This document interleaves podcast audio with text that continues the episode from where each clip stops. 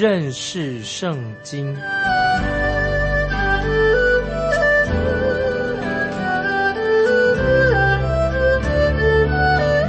认识上帝的话，把上帝的话带到全世界。本节目是由认识圣经机构和环球广播电台联合制作，欢迎收听。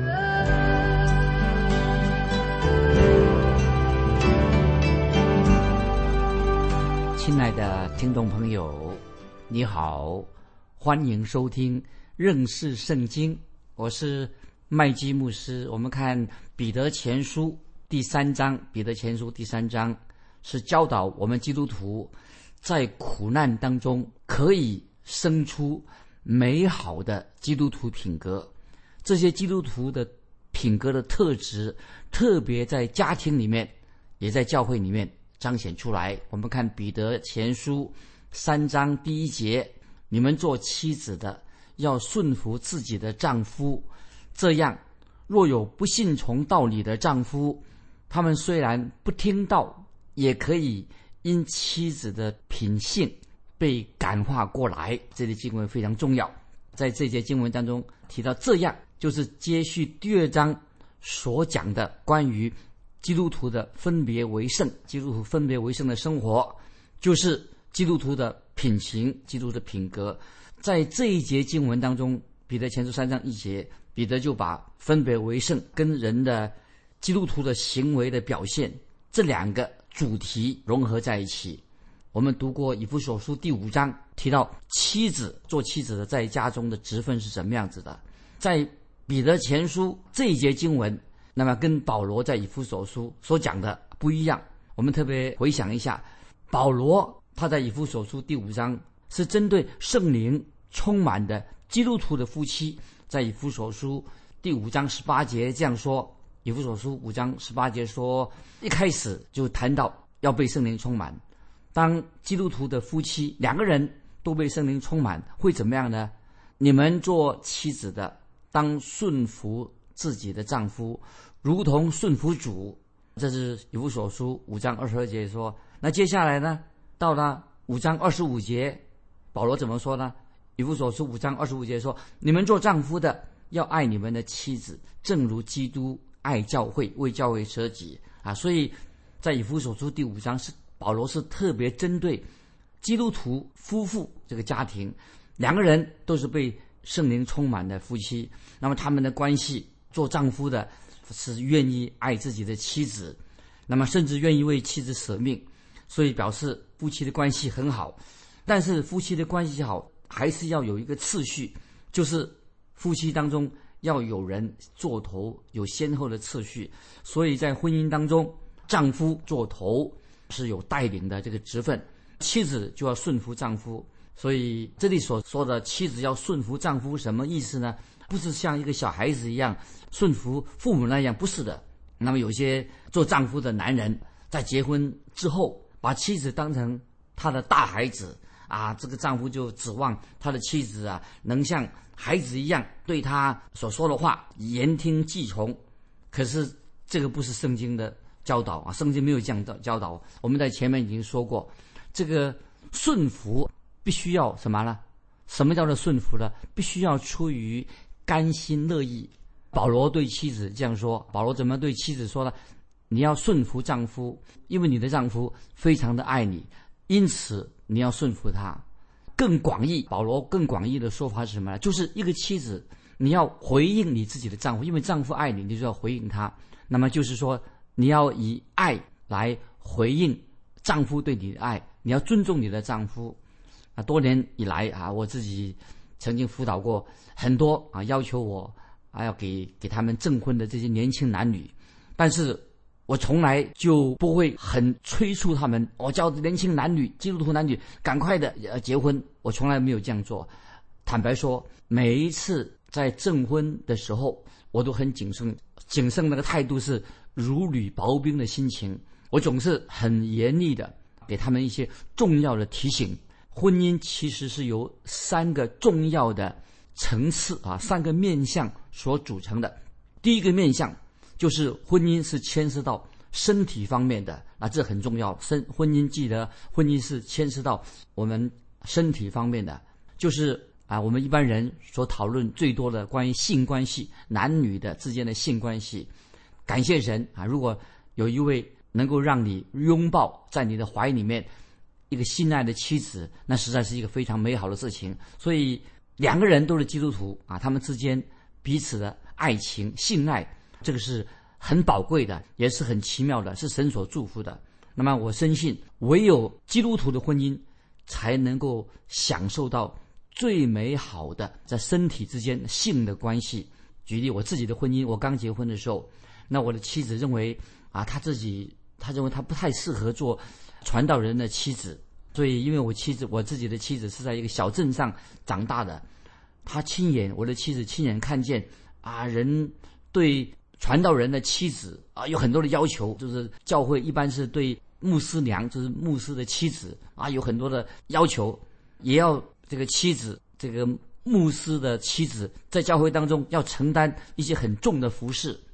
那么有一天，我跟我妻子一同去见一位属灵的长辈，那我就提到啊，向这位属灵的长辈提到，我妻子她心中啊有在服侍的时候啊有恐惧感。那么我们啊夫妻两个人就去找这位属灵长辈。那么我永远不会忘记这位属灵长辈他对我们所说的话。那么这位属灵长辈他就对我妻子这样说，在圣经的研讨会上。我讲讲到啊，那个长者说我在常在圣经研讨会讲到，那么当我回家的时候，我讲完道以后回家之后啊，我不想见到什么，我不希希望回到家里面啊，又看到一位助理的传道在我的家，我也不需要我回家的时候啊，我不需要看到有一位侍琴的童工啊在我的家啊，也不喜欢看到回家的时候啊，已经在圣经研习会讲到完毕了，回到家里面呢啊，听到一个诗班的指挥。啊，来在我家，我也不希望看到一个宣教部的童工啊，在我家。我回家最希望看见什么呢？当我在圣经研讨会讲完道，回家之后，我最喜欢看到什么呢？最喜欢见到就是我亲爱的妻子，因为我所爱的妻子，我能够见到她。啊，听众朋友，所以这里特别强调夫妻的身体的方面啊，肉体方面的关系，在婚姻里面，这个男女关系这是非常重要的。那么这是第一啊，我刚才所强调的，婚姻是由三个面相组成的。刚才所讲的就是关于身体方面的男女这个性的关系、肉体的关系。第二个，婚姻有第二个层面，就是讲到心理方面的层面。那么这个关系，心理方面的层面也非常重要。意思就是说，夫妻两人要同心合意啊，要一定要同心合意做一件事情。那么有一次，我我跟我太太。师母一起到圣地去耶路撒冷圣地以色列做啊旅行的时候，在旅行的这个团队当中，我看到一对夫妻五十来岁左右一对夫妻，哎呀，我看他们夫妻两个人很亲切。一大早的时候，他们就出去了，晚上又看到他们一起在散步。我看到他们夫妻啊，五十来岁的夫妻啊，全程都粘在一起。所以他们彼此哈享受彼此伴侣哈很亲切的生活。那听众朋友，夫妻之间如果能够有这样的美好的关系，实在太好了。如果听众朋友如果说你结婚了，夫妻的关系，彼此的个性、彼此的兴趣、彼此的这个喜好完全不同，东南西北，大家的不相干的。那么，听众朋友，因为你们的个性不同、兴趣不同、喜好又不同，那么就很难培养出很亲密的关系。就是因为有许多夫妻没有共同的兴趣、共同的嗜好，所以因此让这些有些家庭的夫妻，丈夫啊走一路，妻子走一路，各自去找个人的兴趣，都是独乐乐，没有在一起啊，能够一起来欢乐。那么这种是一个很不理想的啊，所以听众朋友，夫妻之间如果说找到共同的兴趣，这是很好的。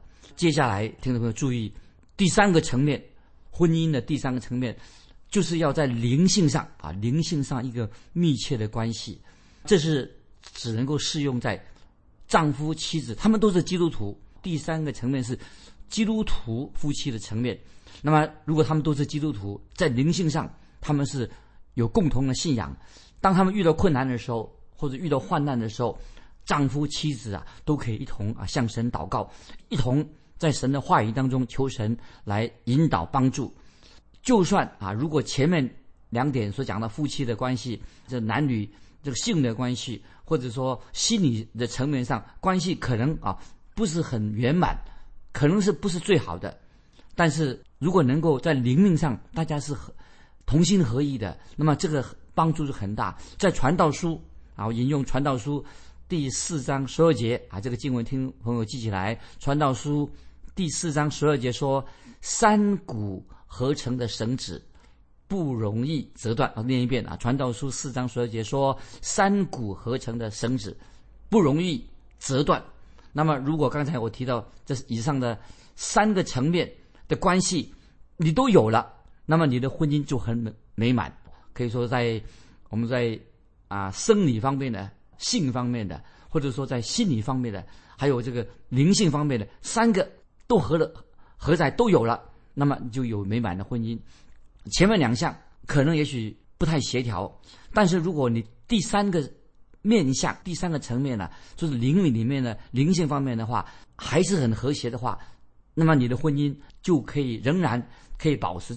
但是如果这个三方面都瓦解的话，那听众朋友，我告诉你，这个婚姻就很难维持了。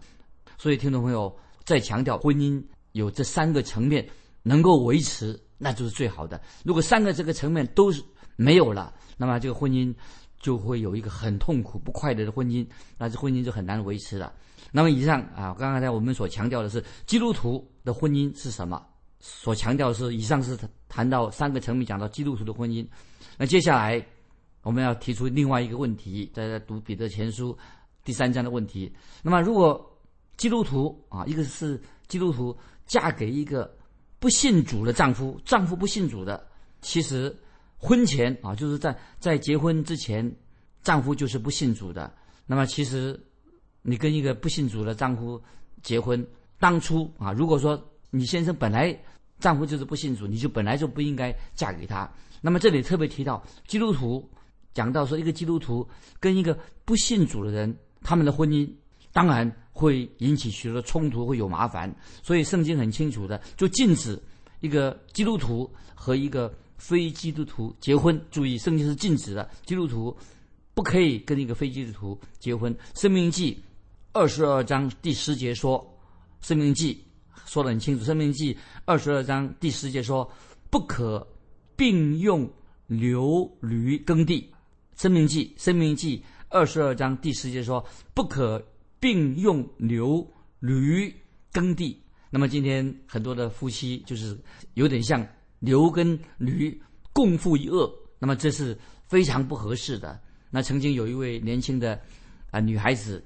啊，对我说啊，这个女孩年轻女孩，她是一个基督徒。她对我说：“麦基牧师，我的未婚夫还没有信主，但是我很想嫁给他啊！我要传福音啊，给他啊，为了为主得到他。”那么我就问这位这个基督徒姐妹，问她说：“那么婚姻的结果呢？你的婚婚姻跟他一个不信主的一个弟兄还没有信主的弟兄结婚，结果如何呢？”她说到现在目前。还没有得到他，我的丈夫还是不信，他就跟我回答说：“我现在我的丈夫还是不肯跟我去教会。”我就对这位呃年轻的基督徒女孩子说：“其实现在你是是你最能影响他的时刻。现在你还没有结婚之前，你是最能影响他的时刻。一旦你结了婚以后，你跟他结婚以后，他还不信。”他还没有信主，你跟他结婚了，那么你的影响力会越来越少。你说要为主得到他的机会啊，很渺茫，因为你跟他跟一个不信主人结婚，你说你要传福音给他，机会很少。那么结婚以后，如果之前你都不能够说服他来教会，你的婚姻，你说以后跟他结了婚呢，会让他来教会，可能性不太大。那么我就告诉这位姐妹，可是他对我所说的话，他。不接受，他认为我说的不一定正确，他听不下去。后来呢，他就跟找另外一位牧师给他证婚，因为我不愿意为一个信主的跟不信主的人证婚，所以我不愿意为他证婚。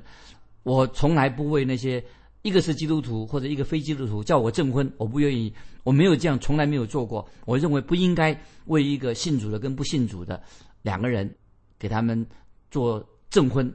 那么因此，这个女孩子就请另另外别人啊为她证婚。可是两年以后发生什么事情呢？她就哭丧着脸来找我，因为她婚姻破裂了，离婚了。那种婚姻啊，我觉得说一个信的，一个不信的在一起，跟一个信的跟不信主的人。这个一定会会有这样的结局的。那听众朋友，《彼得前书》第三章这段经文是谈到什么呢？注意，《彼得前书》第三章是说到讲到基督徒的妻子，基督徒的妻子跟一个不信的丈夫，他们之间他们之间的关系当然是不容易的。很显然啊，听们这里要注意，《彼得前书》第三章很显然的是讲这个妻子，她本来也不信主的。那么她丈夫也是不信主的，但是这个这个妻子啊，她在结婚之后，结婚她信主的。那么这个妻子信主之后，那么她怎么办呢？她是不是应该在家里面她的地位是不是她就变成家中的传道？她变成一个传道一样啊，随时去教训她的丈夫，天天跟她丈夫讲关于福音的事情。听众朋友，你认为呢？但是我告诉你，这位姐妹她虽然已经变成基督徒了。她不是家里面的女传道，她还是一样，仍然她要好好的尊重那位她还没有信主的丈夫。尊重是什么意思呢？就是要尊重，就是顺服的意思。就是说，这位姐妹她现在已经信主了，她要出于甘心的顺服她丈夫，顺服丈夫不是很勉勉强啊，就是要顺服丈夫。这位信主的。姐妹，她要甘心乐意的顺服、尊重她跟她丈夫的关系。虽然丈夫还没有信主，但是她自己的丈夫仍然是一家之主。除非丈夫叫她去参加什么啊，那酗酒的、喝酒的晚宴，她可以拒绝。一般情况之下，除非是你的丈夫叫你参加一些不合圣经的一些什么晚宴啊什么，你就不参加，那么你可以拒绝。但是，一个基督徒的妻子应该顺服啊自己的丈夫。可惜啊，就是有些人啊，就是但是有些人曾经坚持说啊，做你既然是做妻子的，你要无条件的顺服你的丈夫。那么你丈夫叫你做什么，那么你就要就非去不可。但是我认为这种辅导是不合适的。我自己牧会的时候，教会里面就是有一位姐妹，她的丈夫还没有信主。她不信主的先生，就是要他陪他去啊参加一些晚宴，而且那个晚宴呢，上次是一个很低俗的一种晚宴啊，有还有很低俗的表演。那么有些传道人说啊，你说你是做妻子的，你就要顺服你的丈夫。结果他都去了，结果他去了参加那种晚宴，很不低俗的这种晚宴呢，所以让这个妻子心灵很不安，因为她是个基督徒。那么甚至后来他需要做精神的治疗，因为他不能承受啊那种压力。那么有一次啊，这位姐妹她就听到我所做的这个福音节目，很显然的，她对于我的看法，跟她曾经咨询过的人见解，她认为我的见解跟别人的看法不一样。那么这个姐妹就来找我，我就对她说，那么我就告诉她说，西门彼得，彼得的意思是什么？就是彼得不会叫这位姐妹啊参加那种哈非常不合适的啊这种晚宴。我就对他说：“说如果他已经觉志了，已经信靠主耶稣了，他应当当然是应当尊重他自己的丈夫。但是，既然我们要尊重丈夫，但是如果我就问他说：如果你丈夫要你去抢劫，要你去偷盗，那你怎么办呢？难道你要跟那你的丈夫一起去偷盗、一起抢劫吗？所以，这位姐妹她确信她自己心里面相信，她已经信主了，她就一定。”拒绝做这样的事情，所以听众朋友，我就告诉你，当我们说到妻子要顺服丈夫，顺服了妻子，那必须要是出于甘心乐意的。但是神绝对不会要一个做妻子的啊参与去犯罪，或者说去做一些不合法参与那些不合法的不荣耀神的一种活动啊。所以听众朋友，一位基督徒的妻子，在一个还没有信主的丈夫面前。他的行事为人要特别的谨慎小心，不要光用嘴巴向你的丈夫唠叨啊，整天向他讲道，这个没有用处的。所以彼得前书三章一节啊，下面三章一节的下告诉我们说，他们所讲他们丈夫虽然不听道，也可以因妻子的品行被感化过来。换句话说，这个信主的妻子，基督徒妻子，应该以圣洁的生活，以无声不要出声音，生活的见证跟。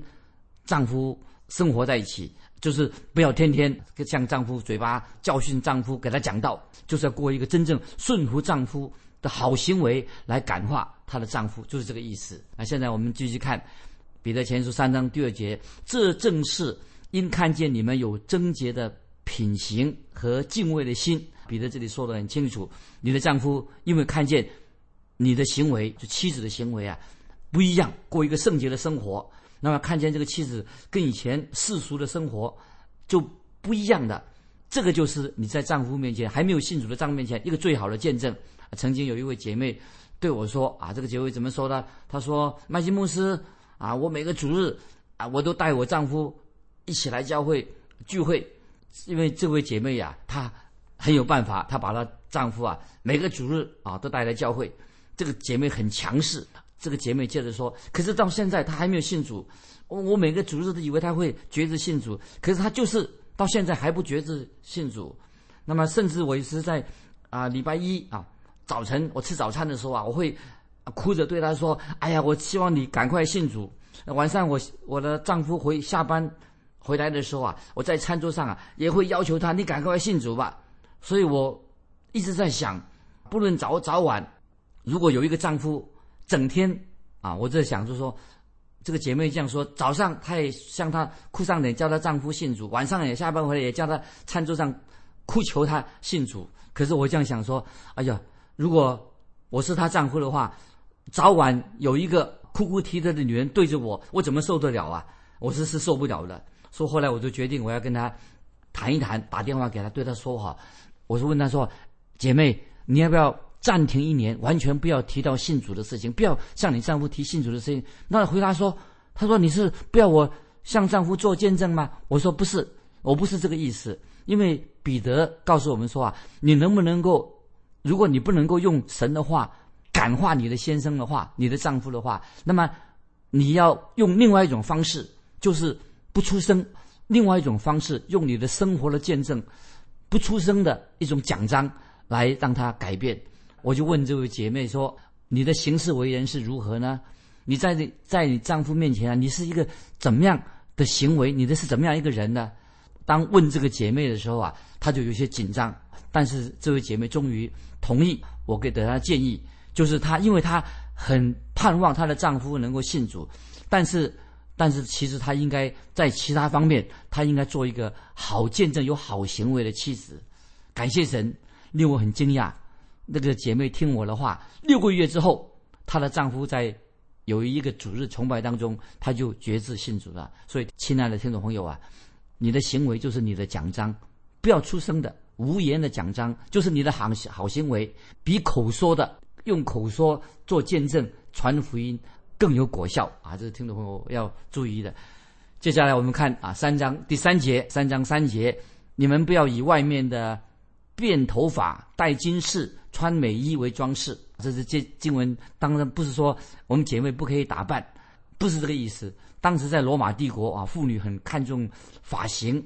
在罗马帝国呢，看那些电影的时候，我们知道啊，罗马帝国的电影关电影方面呢，头发还梳得高高的，还戴上头上戴珠宝。那么今天听众朋友，我们知道很多姐妹们很看重服饰发型。听众朋友要注意，在婚前你们没有办法啊吸引。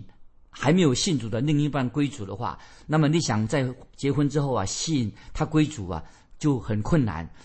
就算妻子啊撒上浓浓的香水啊啊穿上漂漂亮的衣服，但是你没有办法靠这种方式来使你丈夫信主。我认为基督徒的妇女她应该有合适的装扮。我认为妇女是应该要穿着端庄，尽可能衣服穿得很恰当。那么有人把自己弄得啊那个邋邋遢遢。不修边幅的样子很难看，所以听众朋友，神不喜欢一个姐妹啊穿的邋邋遢遢的哈。所以彼得这里重点什么呢？就是我们做妻子的，不要用外表来吸引，用外表的方式来感化一个还没有信主的丈夫啊。所以在继续我们看要怎么样来吸引、影响我们自己的还没有信主的丈夫呢？我们看彼得前书三章四节，只要以里面存着长久温柔、安静的心为装饰，这在神面前是极宝贵的。所以听众朋友，妇女应该可以有好的装饰，但是最重要是吧，来自美德、内心的美德、温柔、安静的心。所以我们记得在《路德记》里面，为什么波阿斯他喜欢摩雅女子路德呢？因为路德啊，他看见他就立刻的。波阿斯就爱上他了。听众朋友注意没有？波阿斯因为听说了路德有好品性，所以他就爱上他整个人。所以今天化妆品会让人看得好看。当然，我们听众朋友让每个人的仪容要端庄好看。那么有一位诗人说啊，今天我们不必要赶流行，不要做，也不要做老古板，穿的要合宜，用这种方式啊来做见证。听众朋友，最重要的。就讲强调人内在的美德才是比外表更重要，所以听众朋友，因为时间的关系，我要问听众朋友，你的衣着啊，基督徒的衣着，你有什么观点？听众欢迎你来信。一个基督徒他穿衣服哦，要跟内在的美德哈做一个比较，欢迎你来信分享一下你个人的做法。来信可以寄到环球电台认识圣经麦基牧师收。愿神祝福你，我们下次。再见。